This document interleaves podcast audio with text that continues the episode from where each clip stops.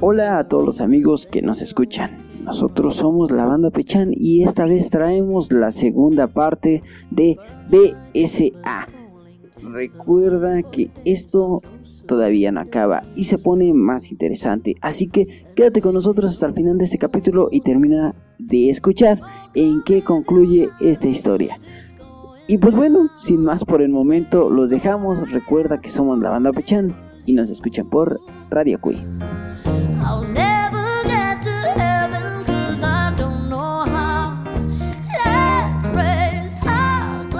Tal? Pues empezamos nuevamente saludando a toda la gente bonita que nos sigue, que nos acompaña. Empezamos con Twitter, con Braulio Altamirano. No nos dice desde dónde, pero le mandamos un saludo donde se encuentre. Igualmente por Twitter, pero ahora desde Toluca, ahí en, en nuestro bello estado. Le mandamos un saludo a Raúl Uribe, igualmente por Twitter. Luego nos vamos con Manuel Lostaunau Así está escrito. No, sé si lo estoy pronunciando bien, una disculpa, Manuel. Qué, buen, eh, ¿cómo se, llama? Trabalenguas, sí. sí, si es su apellido, tiene un gran trabalenguas incluido.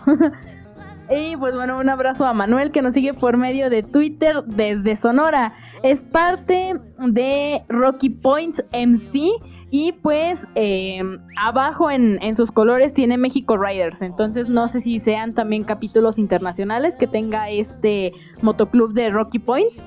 En donde pues ya tengan diferentes sedes y pues él forme parte de los que ruedan aquí en México. Entonces le mandamos un saludo a Manuel Loustaunau, si es que lo estoy pronunciando bien, si no, ahí luego me corrijo. Luego nos seguimos con Larry321 que nos sigue desde Florida, de Florida igualmente por Twitter. Y luego regresamos a nuestra bonita ciudad en Tlalpan. Muy cerca de nosotros. Brincamos de Florida hasta Tlalpan. Nos vamos con Jorge González que nos sigue igualmente desde Twitter. A todos ellos, muchas gracias. Y pues bueno, ahora nos vamos con algunos amigos que nos siguen por Instagram. Y pues empezamos con los saludos y esta vez lo, le mandamos un fuerte saludo a Preppers MC que nos siguen desde Monterrey. Muchas gracias a nuestros amigos regios que nos apoyan. Arriba Nuevo León. Exacto. A Chirriones. Ah, sí, pues sí, sí. Ah, sí. Perdón, me confundí. ¿Qué pasó con esa geografía? La geografía. Me falló la biología. Pero bueno, Seguimos con más saludos y esta vez nos vamos con saludos para Dorian Min Nin que nos sigue por Instagram también. Muchas, muchas gracias eh, y que ya está siguiendo, ya nos dio me gusta a varias imágenes. Muchas gracias. Y pues ahora nos vamos con otro motoclub y esta vez nos vamos hasta Veracruz. Bello puerto, nos vamos hasta allá, hasta Jalapa para ser exacto. Y pues claro que sí, un fuerte saludo a nuestros amigos de Kraken Motoclub. Muchas, muchas gracias por seguirnos. Ya estuvimos por ahí echando hojitas sus fotos. Muy bonito escudo. Está bien chido.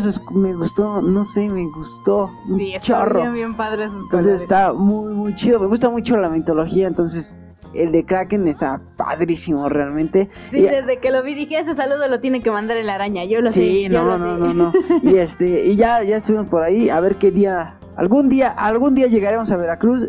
Mira, tú ya llegaste a Veracruz, no diremos en qué condiciones. No diré en qué condiciones llegué a Veracruz, pero algún día estaremos nuevamente por allá y a ver si nos encontramos con estos buenos amigos de Motoclub Kraken. Y pues bueno, para cerrar nos vamos con saludos para Luis Aguilar, que pues también eh, no nos dice de dónde, pero pues muchas gracias por empezar a seguirnos, empezar a, a darnos nos gusta ahí en Twitter. Y recuerda, pues también no solo está Twitter, está Facebook, Instagram. eh, está YouTube. YouTube también. Casi no subimos videos, pero por ahí andamos. Suscríbanse y cuando subamos algo, la campanita les avisa. Sin duda alguna, sin duda alguna. Algún día volveremos a subir algo. Y pues también este a- a- por ahí tenemos grandes sorpresas, por ahí tenemos, estén al pendiente de todos nuestros capítulos, se vienen muchos invitados, por ahí el que no nos haya visto con nuestros amigos de Biker Crew. Crew, exactamente, pues échenle un vistazo ahí a sus redes sociales porque también ahí hicimos una pequeña participación, un pequeño crossover. Espero que les guste. Fuimos a cotorrear un ratito, fuimos a este, pues muchos conocen nuestra voz, pero pocos conocen nuestra imagen. No esperen a un Ricky Martin porque la neta no, pero eh, El morenito. el morenito color cartón. Pero este, no, la pasamos muy chido. Muchas gracias por invitarnos. En verdad, estuvo muy padre esta convivencia, este crossover. Nos gustó muchísimo. Y pues este, vamos a tener por ahí más participaciones con ellos. También vamos a tener participaciones con otros motoclub, con otras asociaciones. Así que estén muy al pendientes de todo lo que se viene porque va a estar buenísimo. Y también vamos a tener ahí convivencia con algunos amigos, con algunos motoclubs también de la zona eh, y de otras que no son tan nuestras zonas, pero vamos a estar conviviendo con varios motoclubs. Así que pues ya estamos eh, tratando, Internacionales. tratando de salir un poquito, claro, con las medidas necesarias. Ya es que el COVID todavía sigue bastante duro, así que pues, no queremos bajar la guardia. Seguimos todavía con las medidas, eh, pero buscamos ya la manera de empezar a salir, de convivir un poquito más con la banda, de empezar a interactuar con todos ustedes, que pues al final de cuentas este es su programa, es para ustedes y lo hacemos con todo gusto para que ustedes pasen un momento pues agradable, ¿no? Y pues bueno, creo que ya sin más por, de- por anunciar, por mencionar o por decir, iniciamos, espero que les gusten, la segunda parte de la historia SBA. BSA. Exactamente, BSA.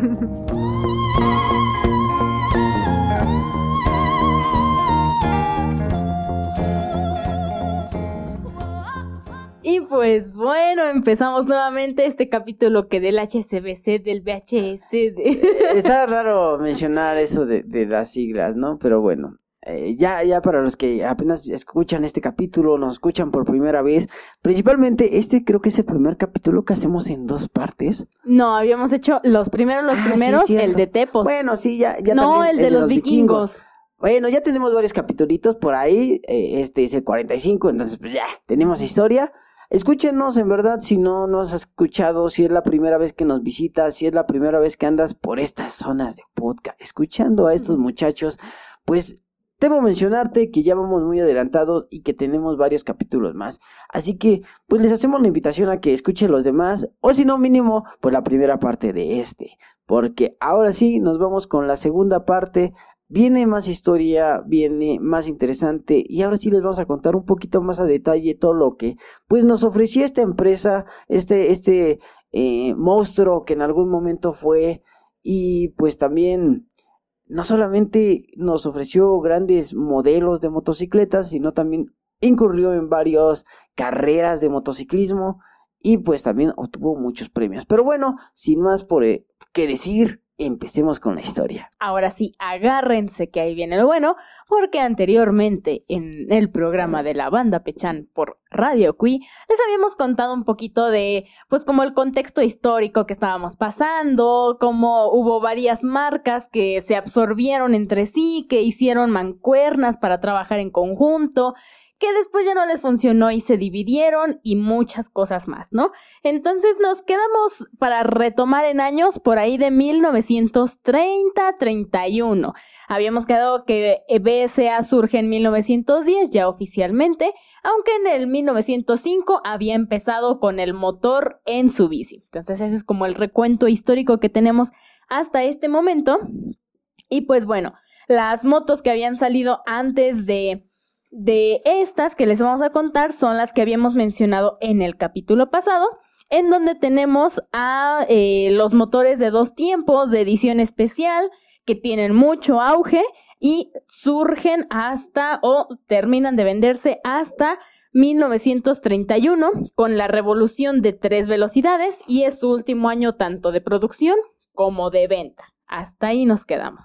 Exactamente, creo que eso fue lo, recapitulando lo que vimos en el episodio pasado, creo que hasta ahí nos quedamos. Pero bien, ahora vamos a continuar un poquito con la historia de esta marca, vamos a contar un poquito de lo que, sus logros que tuvieron y de sus mayores eh, eh, emblemas del motociclismo que tuvimos. Así que, pues bueno, empezamos con eso.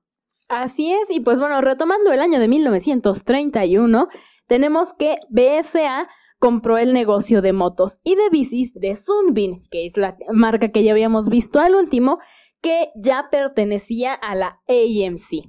Todo volvemos a lo mismo, ¿no? Unos se apoyan, se compran entre otros y hacen bolita.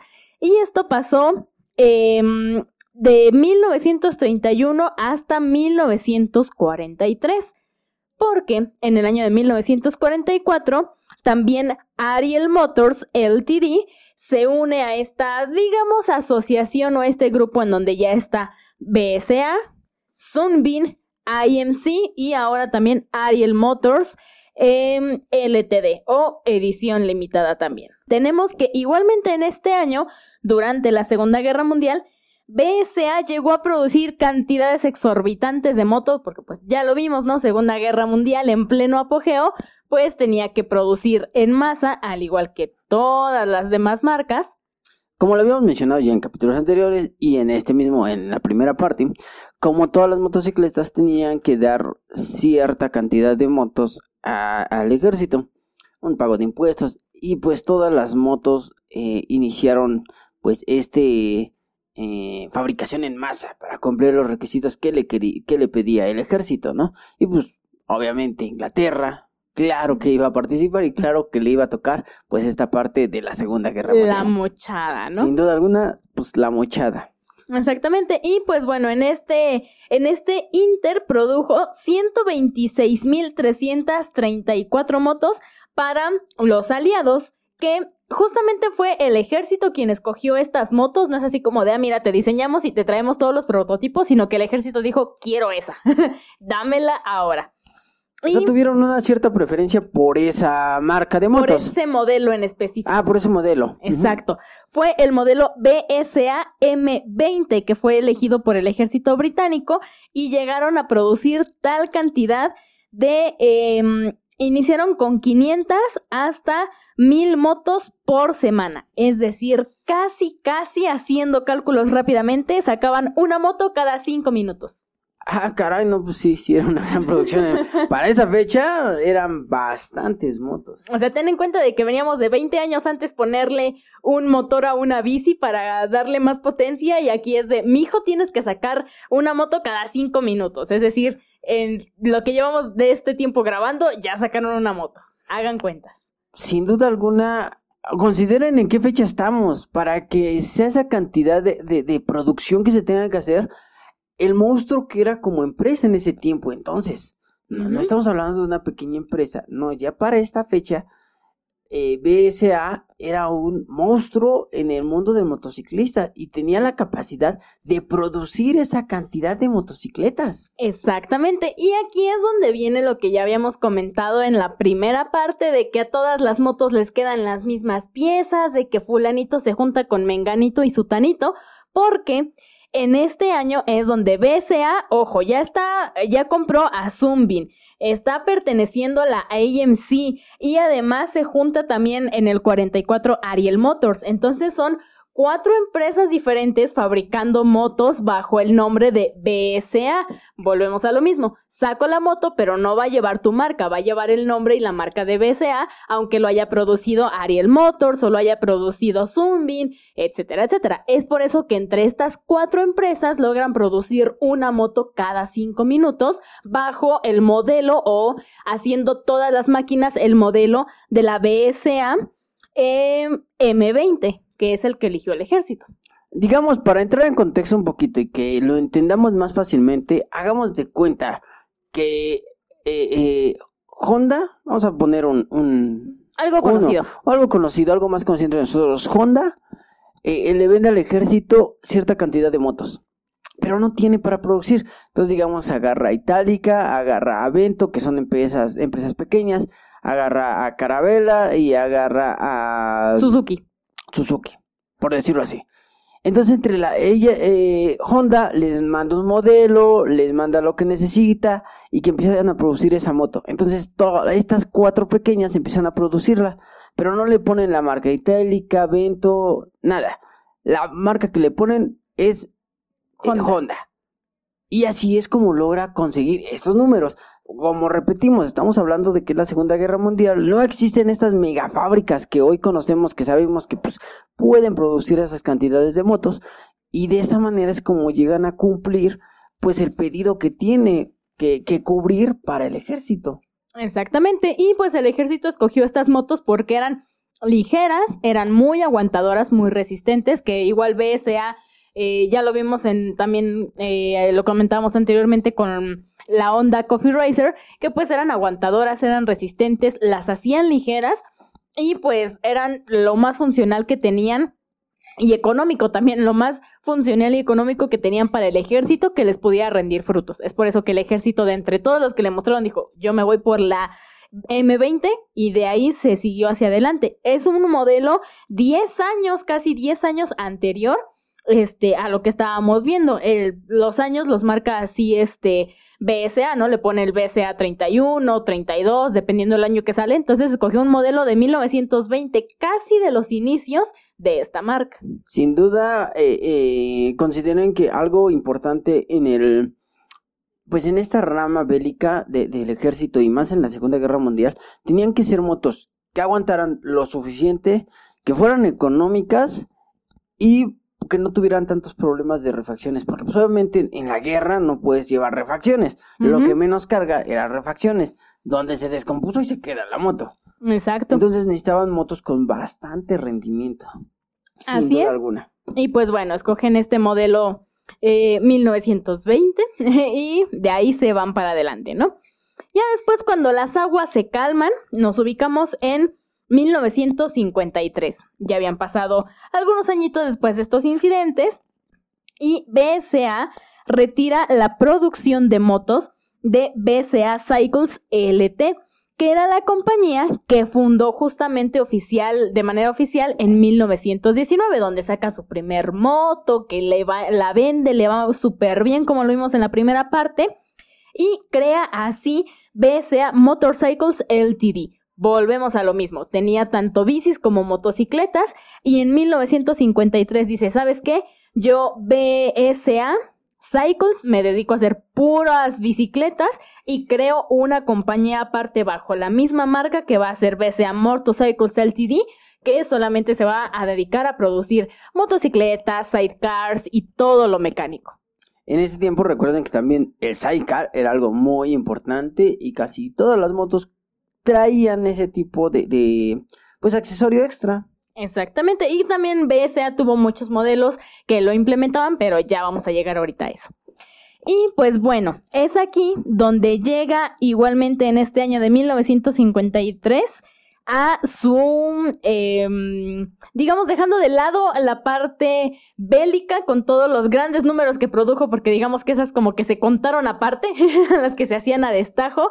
En 1953 llega a el número 100.000 de unidades producidas desde su inicio hasta este momento, bajo la marca de BCA Bantam, que fue, digamos, como que la co-creadora de, de toda esta participación de motocicletas ya enfocado en BSA. Entonces llega a las 100.000 unidades. Pues vaya, después, después de la guerra y después de todo eso, llegar a 100.000 no era algo sencillo, ¿no? Prácticamente, recordemos que también la guerra deja problemas económicos y de estabilidad eh, industrial a cualquier país que, que haya intercedido o que haya participado en estos eventos bélicos. Sí, digamos que ya lo vimos igual en otro capítulo, me parece que fue con Sundap a que la bombardearon, ¿no? Entonces, incluso teniendo estrategias militares de si tú produces y te va muy bien, pues sabes que aquí te va una bomba y a ver si llegas, ¿no? Entonces, le pudo haber pasado lo mismo a BSA.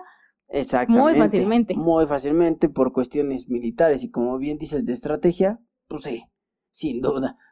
Exactamente. Y pues bueno, ya después de este, en el, en la transición de los 50, entre los 53, un poquito más, ya casi pegándole a los 60, Durante toda esta década de los 50 continuó la expansión y compra de motos. Para no hacerla larga, todos se afiliaban con todos, ya no les caía bien MCA y se iban con este Villiers Motors o cambiaban viceversa, es decir, en toda esta década es un ir y venir de negociaciones, de compras, de acciones, de buscar el mejor postor, de seguir con la expansión de, de más empresas que se especifican o que ya se concretan más en tú haces solamente autos, yo hago solamente motores, yo hago solamente esto, esto y esto y cada quien agarra su rumbo.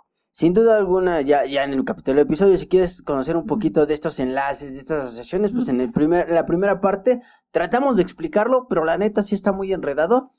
Pero pues ahí te explicamos un poquito más en qué consistía todo esto, ¿no? Pero era prácticamente yo te ayudo, tú me ayudas y ahora ya no me conviene y me cambio, ¿no? Así era.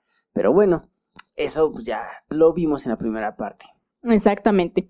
Y pues bueno, en toda esta década pasa esto de todos van contra todos, hasta que en 1965 las marcas japonesas más importantes como fueron Honda, Yamaha y Suzuki, y del otro lado de las europeas, marcas que igual quizá no nos suenan tan conocidas porque también ya pasaron a la historia, la Yao CZ, la Bultaco y la Osvarna, espero haberla pronunciado bien, porque es así venía un nombre medio ¿Alemán? Yo creo. Ah, bueno. No, lo sé, pero... Sí, pero muchas de estas marcas también ya no existen. Exactamente. No, por eso no nos son tan familiares ni podemos pronunciarlo correctamente porque pues ya, salieron del vocabulario hace mucho. Exacto. Entonces estas marcas japonesas y europeas es decir, si se dan cuenta y escucharon el episodio pasado, concuerda más o menos por las fechas en las que tanto BSA como Triumph, Norton ya empiezan la decadencia, ya van para abajo y eh, digamos coincide no en que estas motos vayan en decadencia y que Suzuki, que Honda, Yamaha empiecen a, colarse ahí en todo el mercado internacional. Entonces, digamos que empieza poco a poco la sustitución de esto. Y pues bueno, ya de ahí eh, trataron de hacer diversas modificaciones, tanto BSA como Triumph, que recordemos que ya estaban unidas en este tiempo.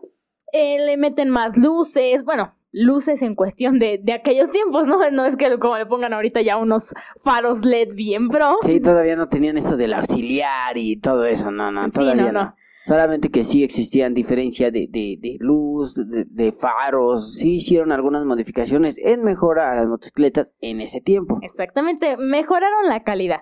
Y pues bueno, tanto BSA como Triumph ya no estaban como que tan en sintonía con los mercados, los mercados ya buscaban otras cosas y los ciclomotores estaban desplazando a las ventas de scooters y em, digamos todas las motos como cross o de dos tiempos que eran populares que fabricó Triumph, que fabricó BSA, entonces ya no era como que tan común y empieza también a salir ya la scooter y algunas novedades en cuestión de motociclismo que tanto BSA, Triumph, Norton y todas las anteriores ya no manejaban o no se interesaron en producir por conservar el estilo. Exactamente, recuerden que también en esta fecha uno de los mayores fabricantes de vehículos de dos ruedas, estamos hablando de scooters, pues surge este Vespa, que prácticamente acaparó en todos los aspectos los mercados en esa época y más en Inglaterra. Entonces Vespa estaba apoderándose de todo el mercado y estaba desplazando a empresas como exactamente esta, entre otras como Sundab, como otras de las que ya hemos hablado, y pues obviamente también eh, pues le tocó el mismo destino a BSA. Exactamente, y pues bueno, eh, trataron de ingeniar algunas estrategias de marketing entre toda la bolita que ya se había juntado anteriormente entre estas empresas. Sin embargo, pues la verdad no funcionaron ninguna de estas estrategias. Por ejemplo, Ariel también eh, intentó colarse en estas marcas, producía un ciclomotor de tres ruedas y digamos como un este como un triciclito, como si fuera un sidecar, pero en toda la moto completa. Y pues la, digamos, no pegó muy bien la idea, al contrario, los hizo perder a todos parejos. Entonces fue, fue una mala inversión. Y además, BSA como que no se tomaba tan en serio que las motos japonesas como Honda, Yamaha o Suzuki realmente sí iban a ser una amenaza verdadera en el mercado. Como que dijo, ay, estas motitos nomás van a entrar como que de entrada por salida, no les veo mucho futuro. Y BSA se confió demasiado porque porque lo que tenían es que ya tenían mayor calidad y pues BSA no mejoraba. Exactamente. Pues bueno, mientras vámonos con algo de música y ahorita regresamos. Así es, pues vámonos con esto que se llama Resistance a cargo de Muse. Escúchalo aquí en Radio Cui.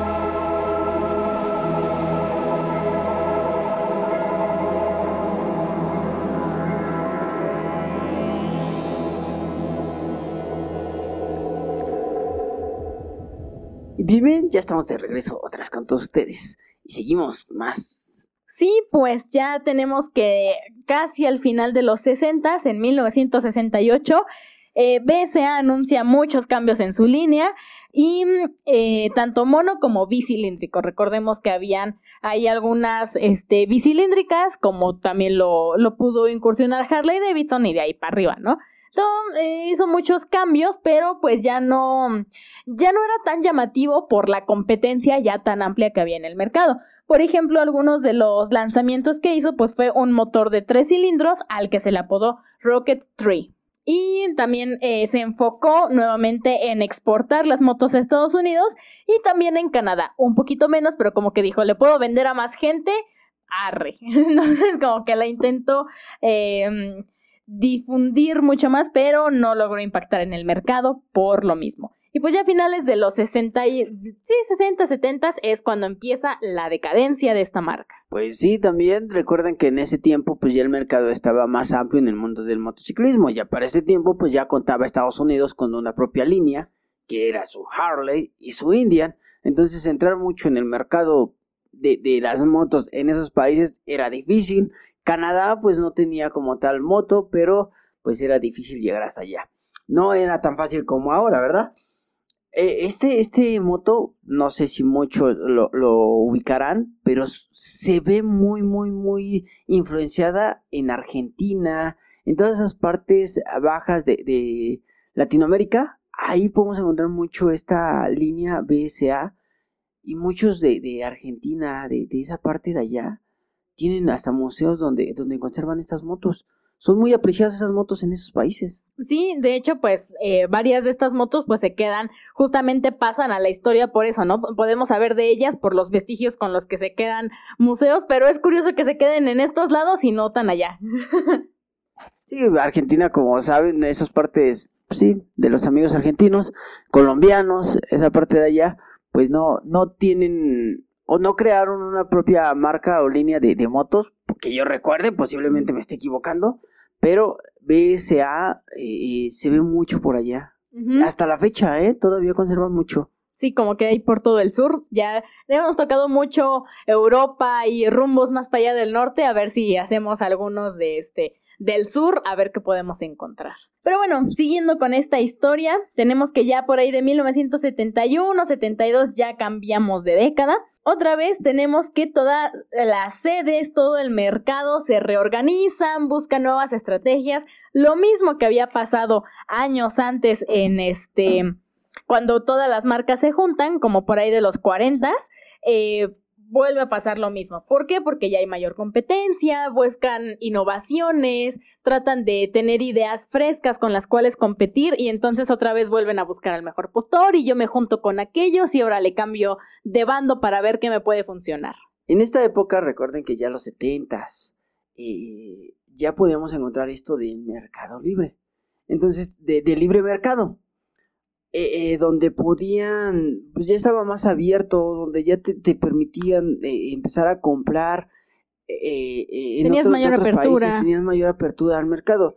Esto también recuerden que aquí en México le pegó mucho a lo que fue Islos y Carabela. Exacto. No solamente esta época fue crucial para, para países de qué lado, y marcas como BSA, también de este lado, justamente Harley, justamente India, justamente Carabela, justamente Islo, pasaron por lo mismo y les pegó mucho esto de abrir los mercados, de, de permitir productos extranjeros y que Honda, Yamaha y los asiáticos empezaron a, llenar los mercados. Y le pegó a todos en general. Creo que menos a los asiáticos, que fueron los que más aprovecharon esta época. Exactamente, aprovecharon para invertir, para difundir, y pues bueno, ahí se vio la diferencia, ¿no? Y es justamente en este año, en 1972, cuando las motos japonesas, boom, despegan, tienen como que mayor apertura en el mercado y demás. Y entonces, em, bueno, otra vez buscan estrategias, buscan nuevos modelos y la moto Norton 500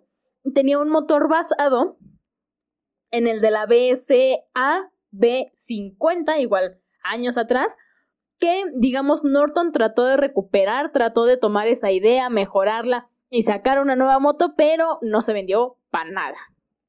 como que no les gustaba lo clásico en ese tiempo, les gustaba la modernización, no lo clásico, yo creo que si la sacaran hoy en día sería un éxito, pero en ese tiempo no funcionó. Exactamente, estábamos hablando de un modelo 50 en los años 70. Y está bonito, o sea, si, si, ves, está muy bonito, muy clásico, vuelve a ese manillar alargado y correado hacia atrás, muy bonito, pero pues en esa época no, no era lo que el mercado quería. Exactamente, ya ellos habían tenido su auge. Imagínate competir ese manillar alargado, clásico, con algo nuevo y totalmente fresco que venía de, de Europa y de Japón, de Asia, o sea, nada que ver. Recuerden que para esta fecha empiezan a salir las marcas japonesas con el corte de pista, ya deportivas. Entonces se volvieron más llamativas que estas motos clásicas que realmente pues no, no impactaban en el mercado como ellos hubiesen esperado. Exactamente. Y pues bueno, el diseño de la BSA ya en mediados y finales de los 70 empieza a ser competitivo, pero ahora en Europa, digamos como que hacen cambalache. Los de Europa, los nuevos modelos de estas marcas Horsen, Barsen bien extrañas que ahorita ya no tenemos, empiezan a tomar auge en Inglaterra e Inglaterra hace como que el cambio de, ah, mira, yo tengo estas, ¿qué te parecen? Y las manda a Europa y entonces es como ese trueque de que en Inglaterra empieza a pegar lo nuevo europeo y asiático y en Europa toma un pequeño auge de una manera muy corta algunos modelos de BSA que se originaron en Inglaterra. Es, eso es algo que el mercado siempre ha tenido como que siempre te llama la atención lo de otro país y, es una manera de cambio cultural. Para esta fecha ya empieza esto de, de la globalización, de empezar las aperturas, de abrirse a nuevas cosas, ya no ser tan nacionalistas. Entonces esto y la apertura del mercado te permite exactamente esto que hasta la fecha seguimos viendo. Hoy para nosotros es tendencia lo de los japoneses, ¿no? Y cuánto otaku hay ahorita. En algún momento nos llamaba más la atención lo, lo de los estadounidenses y nos pegó la lucha libre de Estados Unidos, los autos americanos, lo mismo pasa con el motociclismo y con estas tendencias de, combinar de un país a otro país culturalmente. Sí, claro, pues para de donde lo veas es algo nuevo, no es algo novedoso porque no lo tenemos del día a día en ese lugar. Sí, sin duda te digo, es una tendencia que tiene el mercado que hasta la fecha sigue sucediendo. Como te lo repito, sigue siendo igual. En, en Japón somos tendencia a los mexicanos y en México son tendencia a los japoneses, ¿no? O los asiáticos. Y así pasa. Y así pasó. Y pues bueno, esto ya es así como en los, en los años 70 más o menos. Y en estos mismos años 72, 73, BSA estaba ya a punto de la quiebra. Ya había muy pocas acciones, ya se había separado y unido un montón de veces con un montón de marcas. Las inversiones pues ya no estaban siendo redituables, ya tenían más pérdidas que ganancias. Y en este caso, el gobierno de Inglaterra fusiona, digamos que fue así como que una mm, orden muy sutil de, ah, mira, ¿qué te parece si para reactivar la economía, para que no te vayas a la quiebra, para que todo funcione como antes, le hace la propuesta a BCA de unirse con Managence Bronze Holding, que es la propietaria de Norton Villers, es decir, le hace la sutil propuesta de, híjole, y si te vas, de AMC a, los otros motores, a ver si te conviene, son un poquito más económicos, tienes la misma difusión, es lo mismo pero más barato, dirían por acá. Pero pues fue estrategia del presidente de aquel entonces. Entonces... Em, del presidente de la compañía. No, ahí sí fue el del presidente de Inglaterra. Ah, qué, bueno que la aclaras. Exacto, exacto. Ahí sí ya a nivel gobierno fue el que dijo, nos está cargando el payaso bien feo entonces, para reactivar toda nuestra economía, ¿qué te parece si le bajas un tantito, dos rayitas, y te vas con lo más barato, ¿no? Sale bueno, pero más barato. Entonces, em, pasa a ser BSA a convertirse en Norton Weilers Triumph. Ya empezamos otra vez con las asociaciones de todos contra todos. Y entonces ya tenemos a Norton con los motores económicos y ahora también parte de Triumph, que recordemos estaba asociado anteriormente con BSA. Entonces, es lo que ya tenemos como la, última colita de BSA que nos queda hasta este momento. Y pues la intención de esta unión era justamente producir y comercializar motos Norton y Triumph en el país y en el extranjero. Sin embargo, pues tampoco tuvo éxito, como ya lo vimos. Y Triumph crea su cooperativa en Meriden y se separa de BSA. Es decir, volvemos otra vez a las uniones y mm, eh, como que separaciones dentro de estas empresas y Triumph dice, ¿sabes qué? A mí ya me has traído de aquí para allá, ya no veo resultados ni nada y entonces cuando ingresa BSA, BSA pues toma como que el, el mando de todo esto porque pues venía como que de la marca Pro de MSA, entonces se quiere sentir aquí bien chiles pelas y dice Triumph, ¿sabes qué? A mí ya no me late, yo mejor me voy. Y Triumph pasa a ser, eh, tiene otra sede en el lugar de Meriden y se separa totalmente de BSA. Sin duda alguna viene siendo como la novia tóxica, ¿no? Así como que va y viene, va y viene, va y viene, ¿no? Sin duda. No te dice ni que sí ni cuándo. Exacto, ahí te, ahí te tiene. Así es. Y pues bueno, ya después de eso, BSA se queda solita, sin Triumph, y asume el negocio ahora de Magnanes Bronze Holdings, que es esta empresa que era originalmente Norton Triumph y BSA. Se queda ya nada más ella solita sin Triumph, solamente con Norton, y recibe a la empresa carrocera Carbodis, que igual es otra empresa que se dedicaba a motos, carros, bicis, pero BSA no se incluye en el nombre de la nueva compañía. Lo que habíamos visto cuando producieron motos a destajo de ahora todos tienen el sellito de BSA, pasa lo contrario. Todos tienen el, el logo o el nombre de Car Bodies, incluyendo la producción y todo de BCA, pero BCA dice, no, ¿sabes qué? Yo no le pongo mi nombre, me quedo aquí en lo oscurito para que nadie me, me conozca ni me mire. Hasta que este, en 1700, 1973 perdón, empiezan ya a salir algunas piezas con los nombres de BSA, pero digamos ya nada más se quedaba como en la producción, en el ensamblaje, en el diseño, pero sin mostrar su nombre ya en los productos finalizados. Sí, como tal le ponían nada más ahí en la piececita, pero no salía en el logotipo principal, ¿no? Prácticamente como sí participé, pero poquito.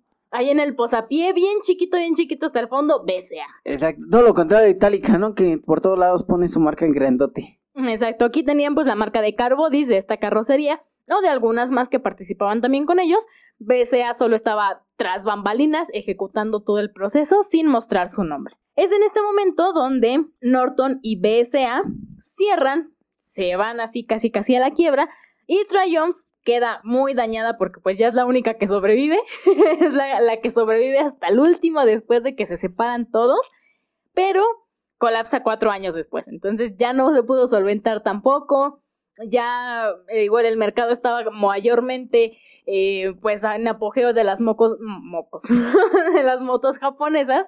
Entonces ya no se puede sostener Norton ni BCA, terminan cerrando y Triumph desiste lo más que puede, pero pues cuatro años y adiós. Pues sí, sin duda. otra, otra empresa que prácticamente trató de luchar contra corriente, pero aún así fue vencida. Exactamente. Y pues bueno, ya para finalizar con esta larga historia de BSA, digamos el lado histórico, en 1973, pues los derechos adquiridos por Norton Bailers Triumph, que era toda la mega empresa eh, de segunda mano, la liquidación del grupo en 1978, eh, digamos que liquidan a todas estas empresas y es donde cada quien ya se va por su lado, ¿no? Y en 1978 fueron adquiridos por una nueva compañía denominada BSA Company Limited. Es decir, igual, como que los finiquitan a todos y siguen laborando cada quien por aparte, pero igualmente bajo el cobijo de, de BSA. Aunque pues como ya vimos, cada quien agarró por su lado, tuvieron inicios y términos de diferente manera, pero esta BSA Company Limited sigue vigente hasta el 2017, es decir, vuelven a reactivar acciones, tienen mejoras, incursionan ya en más ámbitos del motociclismo y pues los últimos modelos de los que tenemos enterados, según nuestras fuentes, en 2017 todavía seguía vigente BSA Company Limited, es decir, seguimos con ese estilo como que vintage, vintage del LTD, que es como edición limitada, pero pues ya en motos deportivas, de pista, un poco ya más actuales que siguen teniendo la marca de BSA, pero contemporáneas. Con el estilo clásico, con un corte clásico. Exactamente. Ah, pues ahí es donde, pues creo que esta empresa siempre se, se, se caracterizó porque todos sus modelos fueran con ese corte clásico, conservador, sin duda alguna, respetando sus orígenes y enalteciendo todo eso, ¿no? Porque prácticamente, o, haciéndolo de alguna manera, fue una empresa que no se conoció por haber revolucionado en, su, en sus motos o en la misma imagen de su producto. No se encontraba esa parte de el brinco que dio eh, esta revolución de las nuevas motos, de la nueva adquisición de motos asiáticas que venían más con un corte elegante, más bien deportivo, y ellos preferían todavía conservar el corte elegante, clásico, inglés, ¿no? Prácticamente, como bien conocemos estas marcas inglesas. Un claro ejemplo, pues eh, tenemos ahí a a Vespa, ¿no? Que a pesar de los años no cambia su modelo, sigue siendo igual, sigue conservando la, la, la, lo clásico a pesar de los años de la trascendencia, le va metiendo tecnológicamente a sus motos, pero, pero, en, estética? pero en estética sigue siendo el mismo. Lo mismo le pasa a BSA, sigue metiéndole tecnología a sus motos, sigue mejorando sus máquinas, sigue mejorando ciertas características dentro del motor, pero lo que viene siendo la imagen es algo que no le gustó cambiar a esta empresa. Y yo creo que ahí pecó esta empresa de no querer dar ese brinco, de ser un tanto conservador o posiblemente el temor de, hacer algo novedoso y que no funcionara. Digo, eh, eh, otra vez, recordando algunos capítulos, hubo empresas que se arriesgaron a hacer cosas nuevas como Sundab, que se, arriesgó a hacer hasta un vehículo, un automóvil. Y pues no le fue tan bien. pero lo intentó. Lo intentó, pero digamos una empresa como BCA que veía estos resultados, yo creo que prefirió decir, ¿sabes qué? Me quedo con lo que traigo y no me arriesgo para perder como lo hizo Sonda. Y Sonda desapareció mucho antes que, que BCA. O sea, ahí, ahí el, el que quiso rezagarse un poco. O sea, como que él sí se fue un poco más a los datos y dijo, a mis competencias no les funcionó, entonces yo no me arriesgo, me quedo aquí. Sí, exactamente. Y pues bueno, creo que también fue mm, eh, pues una sabia decisión, no por nada creo que lo hicieron, pero pues hasta ahí llegamos. Bueno, ahorita regresamos con más información, mientras vámonos con otro temita y vamos con algo, algo de música para disfrutar. Y pues bueno, ahora los dejamos con eh, esta banda que se llama Los Muertos de Cristo y la canción es Resistiré, un clásico, un cover bastante modificado, muy bueno para que sacudan el cráneo. Y recuerda que nos escuchas en Radio Queen.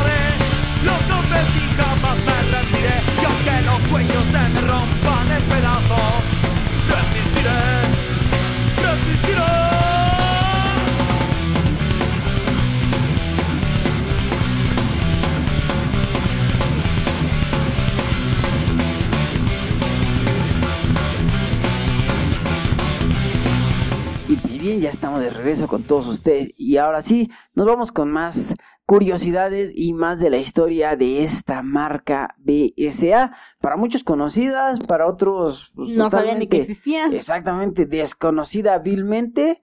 Y de otros que ni siquiera en su vida habían escuchado. Digo, a las personas que les gusta un poco las exhibiciones de, de motos, la historia del motociclismo, claro que encuentran a esta moto bien posicionada en un buen lugar, ya que, pues sí, nos dejó unos muy buenos ejemplares, tiene unos modelos y unas motos muy buenas, aparte de que también incursionó y participó en varias carreras. Pero bueno, vámonos con más datos de esta, esta bonita y lástima que se Curiosa. acabó y curiosa eh, eh, empresa Marca. marca. Así es, pues las motos BSA inicialmente se concibieron como máquinas que, que debían tener un buen rendimiento para el usuario promedio, como las itálicas de ahorita. Creo que como todas, ¿no? Todas iniciaron igual, esa misma eh, frase o esos mismos ideales pues fueron parte de, de, de Carabela, de Islo, de Honda, digo, pues, no lo hemos tocado, pero también, y eh, Harley, India, ¿no? Que lo que buscaban hacer eran motos económicas para el, pues, la gente en general y poderse mover. Hoy pues una Harley no está hecha ni siquiera para, el pro- para la clase media, pero bueno. Esos fueron los ideales con los que iniciaron. Exactamente, como bien lo dices, pues esa era la idea que tenían para despegar el negocio después de pasar por una bicicleta. Y pues estas motocicletas eran una mezcla de motores con válvulas laterales, válvulas en la cabeza y ofrecían diferentes rendimientos dependiendo del tipo de cliente, porque vendían la motocicleta así solita y te la vendían también acondicionada por si la querías implementar también con un sidecar, lo que habíamos comentado que era muy común en esta época. Exactamente, digamos que ocuparon también una de las estrategias que ocupaba Vespa. Así es, como lo esencial para el trabajo, para las amas de casa, para todo aquel que desee moverse, ahí tienes a BSA. Exactamente. Y pues bueno, en, en sus orígenes estaban consideradas como un transporte del día a día, en la que era una época en donde los automóviles todavía no estaban tan al alcance de las clases trabajadoras, que todavía no estaban al acceso de toda la población y era mucho más económico y más fácil tener una moto. Y aparte de que también las carreteras y vialidades no estaban para nada aptas para un vehículo. Y no sabíamos cómo conducir un vehículo. Había muchas cosas, de hecho, eso también era un relajo en esta época. e- El... Era mal vista la gente que manejaba vehículos, o sea, automóviles. Estaba mal vista. Es más, no teníamos semáforos. El semáforo fue una invención más reciente. Por ahí, este, la historia del auto es horrible. sí. Para los que no la conozcan, ahí chútensela. Por ahí hay varios podcasts donde hablan de eso. Hay varias información del automóvil y la historia del automóvil está muy fea. O sea, si la, la historia del motociclismo es muy fea, eh, este, del, del motociclismo o sufre muchas cosas, el automovilismo fue peor y en algún momento fue considerada como el vehículo del diablo, ¿no? Así, Sí. así de feo lo veían. Y sí, o sea, era como de, uy, lo contrario ahorita, ¿no? Uy, tienes un auto, te vas a matar. Fíjate que sí, era Y- lo Y contrario. ya cambió de rol. Pero Bueno, que en el auto no era de te vas a matar, es vas a matar. Era un Sí. arma donde matabas, ¿no? Ajá. Te protegías un poco más porque tenías una carrocería. Pero fíjate que qué curioso. Muchos hablan de- del motociclismo y que son mejores los autos. Los autos son más recientes que las motos. Las motos históricamente son más viejas. Y luego su antecesor, que es la bicicleta, que hasta la fecha sigue siendo un, un vehículo no motorizado importante. La bicicleta sigue estando en la cultura de mucha gente. La motocicleta se ha vuelto uno de los vehículos principales, viables y económicos hasta la actualidad. Y el automovilismo, pues algo más dado a la comodidad, El viaje en familia. exactamente, a, a viajes largos y cómodos, a más seguridad, aunque pues no dejan de ser peligrosos, ¿no? Ya. Los accidentes pasan, en donde vayas hasta en aviones, pasan los accidentes, ¿no? Pero en fin y al cabo.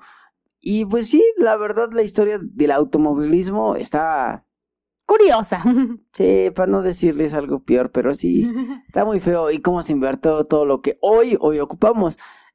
Regresando al tema, cuando este, eh, cuando empezaron a salir los vehículos, las calles no, no, no tenían asfalto, no estaban aptas, se descomponían muy rápido tus carros, no, no era tan Estábamos viable. en guerra. Mm, Bueno, Acabábamos de no, pasar la guerra y. México, México tuvo sus propias guerras internas, pero tardó mucho en que llegara el auto, el auto a México. Sí, exacto. Pero bueno, em, digamos que era BSA muy versátil para todos los clientes que tenía él. Y estas motos eran tan populares que llegaron a ser este, empresas especializadas en compradoras de flotas BSA. Es decir, ya vimos que tuvieron mucho auge en, digamos, lapsos de años y hubieron empresas especializadas en donde tenías como una, lo que hoy conocemos como una concesionaria, una agencia y decía, ¿sabes qué? Este es tu departamento de flotas de BSA, todos los modelos, todo lo que quieras adquirir, vete allá y era como un distribuidor autorizado de, de BSA, que era algo que creo yo no hemos visto con algunas otras motos de las que ya hemos tocado. Como tal, creo que no, ninguna hizo eso en su momento. Ya después llegaron pequeñas empresas como Carabela, que puso sus propias concesionarias en México, pero no como tal, así como a que se distribuyera mayor masa, no. De hecho, eh, BSA fue una de las que empezó a hacer esta estrategia, que después fue copiada por muchos más, y pues funciona bastante bien. Hasta la fecha seguimos ocupando esta estrategia de negocio. Exactamente. Entonces, pues ahí tenemos BCA pionera no solo en el motociclismo, sino también en las ventas. Y pues bueno, se entregaban en diferentes modelos y es así como el modelo Bantam fue escogido por el servicio de correos que se utilizaba para la entrega de telegramas, como también la asistencia de la Asociación de Automovilistas que utilizaba motos para eh, tener como que ese servicio de coordinación de eh, está muy concurrida esta avenida por acá y eran como los mensajeros o los IBM que digamos como que controlaban el tránsito o daban informes viales en aquel entonces de lo poco que tenemos, ¿no? Y el servicio de correo con el sidecar que se dedicaba justamente a repartir todos los documentos a la población. Fíjate que esta parte es importante porque muchos podemos ver películas, series de esta época y es muy emblemática esta motocicleta con su sidecar para carteras. Para, Sí. para los eh, Para carteristas o no sé cómo se... A los carteristas son otros. Ah, sí, son otros. Bueno, los carteros, exactamente. Exacto. Para los carteros. eh, eh, y lo sigues viendo porque fue un símbolo, así como, como lo hablamos en algún capítulo de, de las de los tamarindos aquí en México y las Harley, allá era un clásico o era un emblema ver al cartero en una de estos vehículos con su sidecar. Exactamente, entonces pues ahí vemos la versatilidad, ¿no? Una vez más, no solamente para eh, el que se va a trabajar, el que la necesita para moverse de un lado a otro, sino también para varios sectores del empleo en Inglaterra por estos años. Pero bueno, entrando en la diversificación del mercado, pues no todos les gustaba este estilo y buscaban algo un poco más deportivo. Y pues en el inicio, después de la Segunda Guerra Mundial, las BCA no eran generalmente vistas como máquinas de carrera y pues sobre todo ya lo vimos que Norton era la que más tenía como ese diseño un poco más agresivo, si lo quieres ver, o un poco más, eh, pues sí, como lo que ahora conocemos pista, como obviamente falta mucho para llegar a esos diseños de pista, pero un poquito más ágiles. Y pues Norton era también de las eh, que se posicionaba más alto en la cuestión de carreras con Coffee Racers. Entonces, si comparas a una BCA con una Norton en este aspecto de correr, pues sí le saca una gran ventaja a Norton. Así que después de esta posguerra, pues pocas BSA se veían en las carreras del Tourist Trophy, que es lo que ya vimos en la Isla de Man en la primera parte. Sin embargo, eh, cuando empiezan estas carreras o estas pruebas, hay una subcategoría o una categoría dentro de esta carrera que es el Junior Clubman.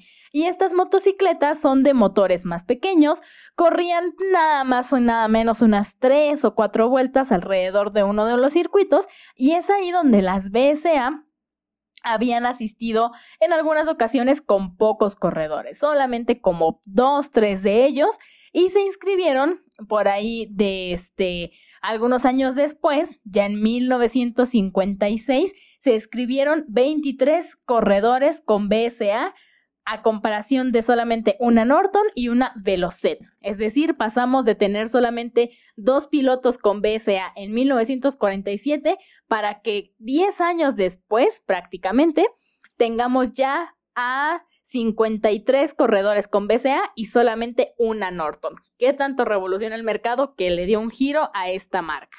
Recuerdo que también algo que, que a esta marca lo representó o, volvió muy emblemático en el mercado fue su motor eh, de dos tiempos, que para competencias es muy bueno. Exacto. Y era donde más y con la que más participaba dentro de estos eventos.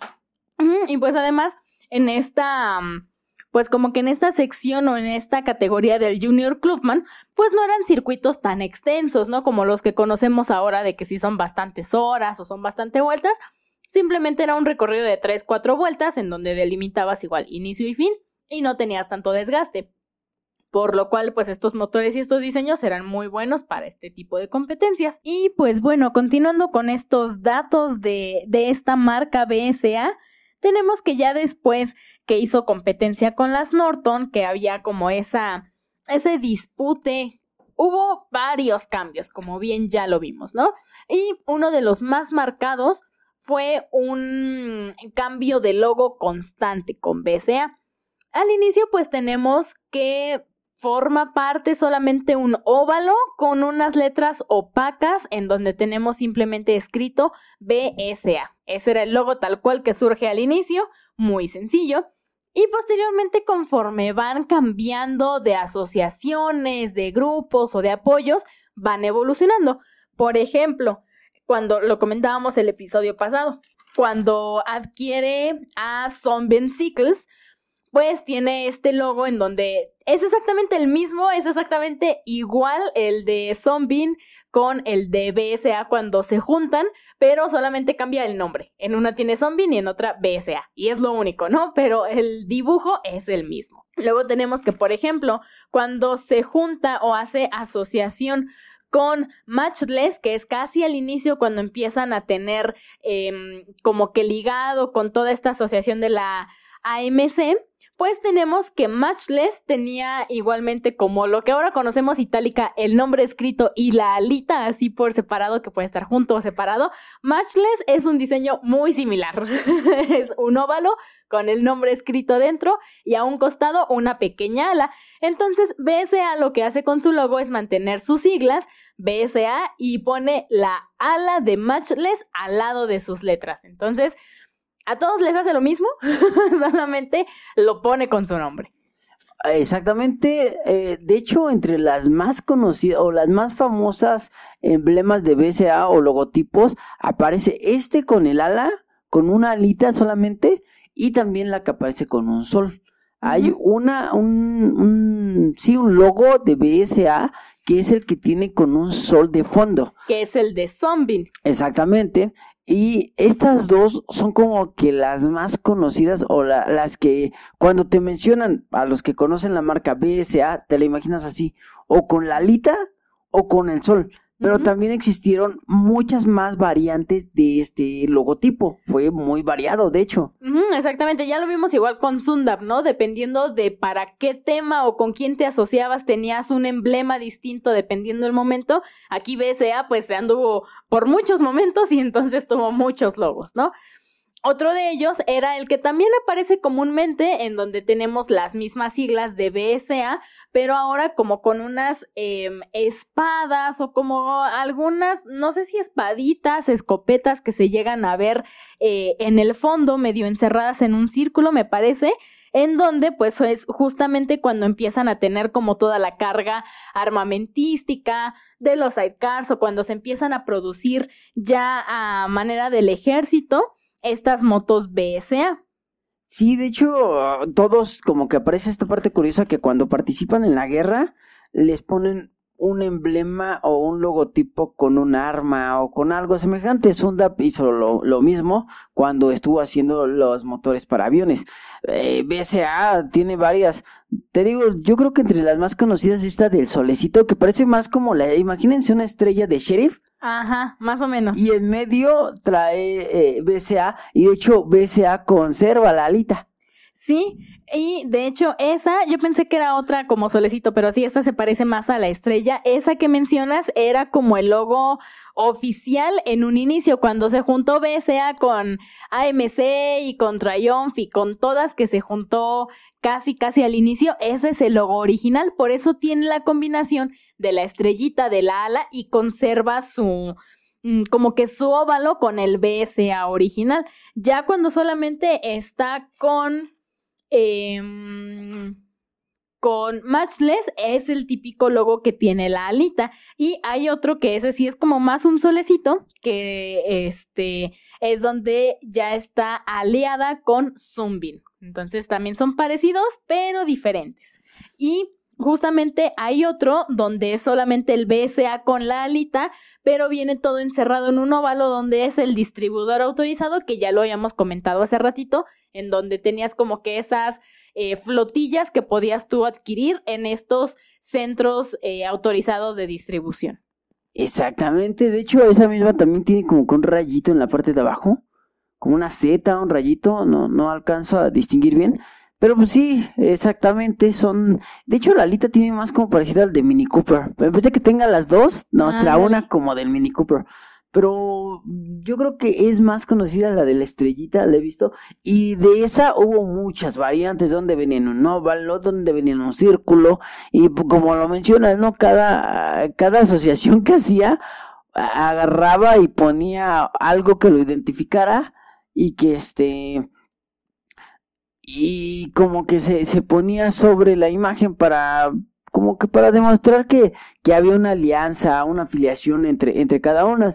Yo creo que el logotipo menos conocido o el que pocas veces hemos podido ver es el de el que hizo para la, la Segunda Guerra Mundial, que es el que contiene esos, son tres rifles los que contiene. Y este, y, y sin duda, eh, pues sí, es muy bélico realmente y pierde toda la estética que venía manejando.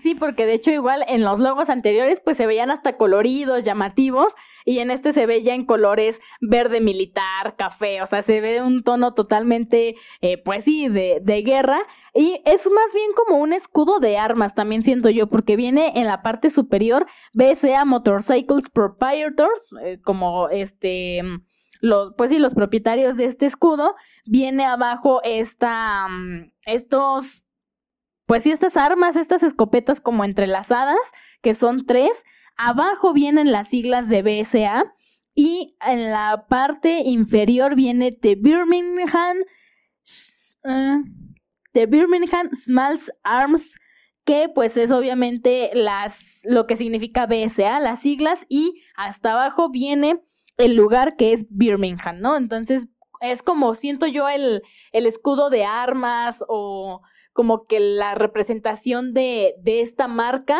de una manera muy militarizada, obviamente, y que se distribuyó en este momento. Otra cosa que también, este, un dato curioso que puedes encontrar también de esta moto es que puedes aún encontrar muchos modelos de estos modelos viejitos en Cuba. Cuba es un país que aún sigue utilizando mucho esta moto en específico, entre pues también alguna que otra Harley, ya saben por la influencia americana que tuvieron ahí, pero eh, eh BSA también se encuentra muy influida ahí en Cuba. En Cuba hasta la fecha todavía sigue, sigue pudiendo encontrar este motos de ese tipo circulando normal, casualmente. Sí, pues volvemos a lo mismo, ¿no? Es como este pues como que curioso que se mantengan estas motos de una manera igual también conservada que hasta el día de hoy puedan andar también en carretera o exhibidas, ¿no? Entonces, pues es una manera de conservar la historia un poco peculiar, porque muchas veces lo, lo comentamos, ¿no? Eres como que mm, el profeta en tierra ajena, entonces aquí BSA se ha conservado como que de este lado abajo de eh, Latinoamérica en cuestión de pues de historia, de que puedas ver y manejar una BSA a comparación de que la tengan en Europa, en Inglaterra, etcétera, etcétera. Así es, pero pues bueno, ¿qué, qué más podemos decir de esta, de esta, esta gran moto? Y bueno, nosotros nos vamos con un temita y ahorita regresamos a despedirnos. Claro que sí, nos vamos con esto para bailar un poquito titulado Noche sin Día a cargo de gente de zona. Escúchanos aquí en Radio Cui.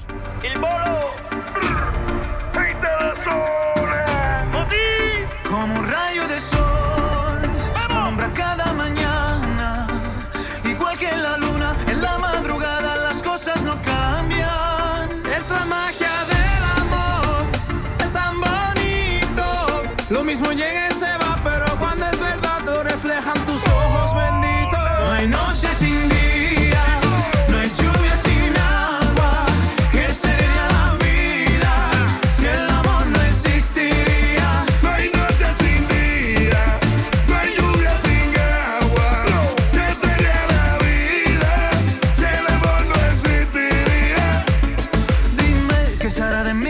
vas y me dejas aquí solo sin tu amor me rompieres el corazón. Bebé, no te vayas, por favor. Sabe que naciste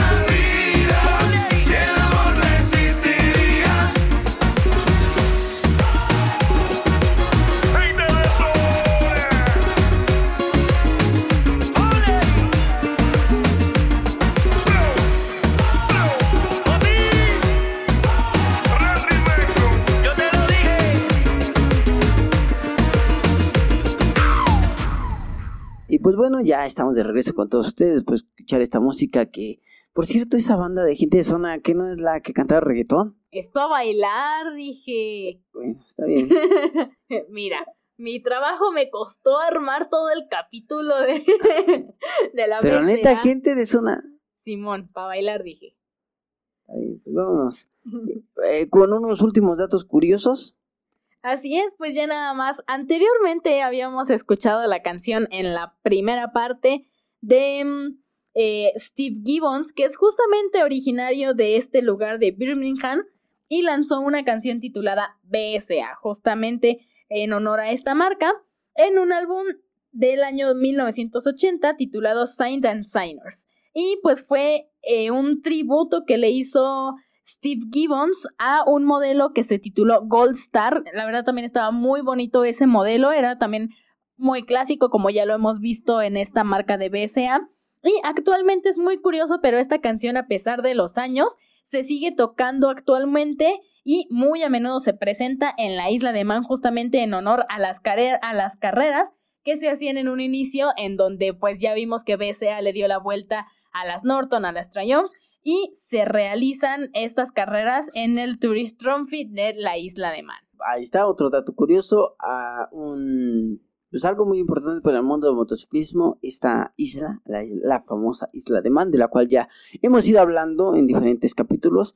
Y pues otra vez, BSA y Cafu Racer creo que son dos cosas que siguen muy enlazadas. Sin duda alguna, el movimiento Cafu Racer tiene mucho, mucho, mucho que agradecer a, esta marca, entre otras, Trump, eh, eh, eh, varias marcas en las que participaron que hoy pudimos tocar.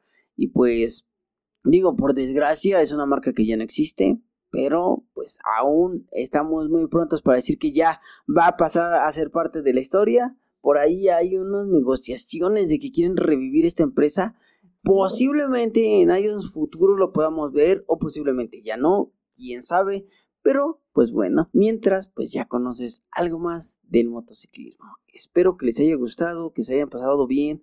Nosotros nos divertimos mucho y, y pues nada, solo agradecer que nos sigan apoyando, que nos sigan escuchando, que nos siguen eh, pues dando ese Difundiendo. Exacto, dando ese apapacho como de satisfacción de que la gente no, nos da o nos manda mensajes de nos gusta su programa, está bien chido, qué bueno lo que hacen, o sea, es- esas cosas son las que nos eh, eh, hacen seguir adelante. Nos llenan el corazón. Sí, no, el bolsillo jamás, porque nosotros no sacamos nada de, de esta de este programa, es como que más por hobby que por economía, no, no ganamos nada, sinceramente. Así que quien quiera que esté escuchando esto, patrocínenos. Sí, buscamos patrocinadores. Y pues no, lo hacemos nada más para cotorrear un rato, para cultivar la, la cultura del biker. La plática sabrosona, ¿no? Ahí está un tema interesante para si llegas al antro le cuentas a, a- a las muchachas, ¿no? La historia de... No es cierto, no vas a lidiar nada con esto, pero está chido, ¿no? Mínimo A vas a ver. tener cultura. A menos de que encuentres a alguien igual de nerd que tú de, oye, ¿sabías que la marca Sundam y Mira. la marca BSA tuvieron diferentes logos? Esta, esta, esta, esta, este podcast es para los chavos que tienen la idea de ir a conseguirse una biker en alguna rodada. Cuidado, las mochilas son prohibidas, carnal. La el respeto Los a la... pilotos son comida. Ah, no, ¿verdad? ¿O cómo era? Mira, el respeto a la mochila ajena es la paz. Así que mucho cuidado, Palabras de la araña. sin duda alguna, cuidado. Respetemos mucho a las mochilas. Así Y es. pues bueno, creo que no hay mucho más que decir. Muchas gracias por seguirnos escuchando, por seguirnos apoyando, por seguirnos en todas nuestras redes, como Facebook, Instagram Twitter. y YouTube. Recuerda también que ya estamos en TikTok. Ah, sí, es cierto. Síganos. Y también nos puedes escuchar en todos nuestros medios de audio, como Spotify, Anchor, eBooks Radio Public. y Google Podcast. Así es. Recuerda también visitar nuestra página web que es No me la sé. www, yo tampoco porque creo que siempre la digo mal, pero bueno, www.radioqui.webnotes.com y si no busquen Radio Qui y ahí les va a salir. Googleenlo y ya aparecemos. Así es. Y pues nada. Pueden dejarnos un correo Ah, sí, con cierto. todos los comentarios a radioqui.gmail.com Se los respondemos o algún saludo que quieran mandar, por ahí es el contacto también. También cualquiera de nuestros medios pueden mandarnos un saludito. Claro que sí, nosotros en cuanto tengamos chance, oportunidad y la agenda nos los permita, le estaremos pasando al aire. Pero mientras, nosotros nos despedimos. Nosotros somos la banda Pechan y pues nos escuchas aquí En, Radio Qui. Bye. Bye.